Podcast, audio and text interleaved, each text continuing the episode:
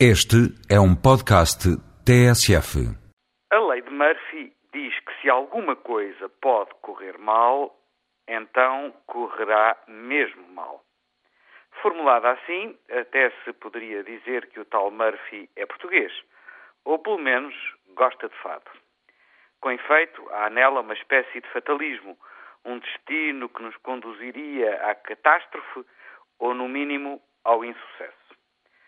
Felizmente que, tal como sucede com todas as leis, a lei de Murphy também conhece exceções.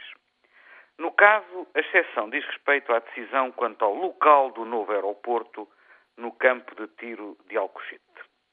A procura de um local arrasta-se há mais de 30 anos. Nos últimos 10 anos, a escolha da OTA começou a ser considerada como inevitável.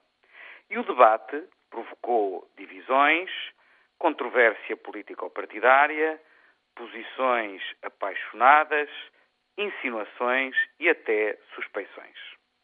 De repente tornámos-nos todos especialistas em infraestruturas aeroportuárias.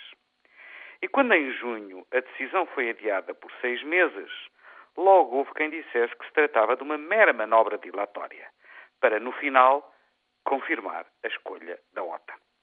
A opção do governo por Alcochete e as reações positivas que provocou inscrevem-se assim na escassa lista portuguesa de exceções à lei de Murphy. Mérito, sem dúvida, do relatório do LENEC, ou como Deus escreve direito por linhas tortas.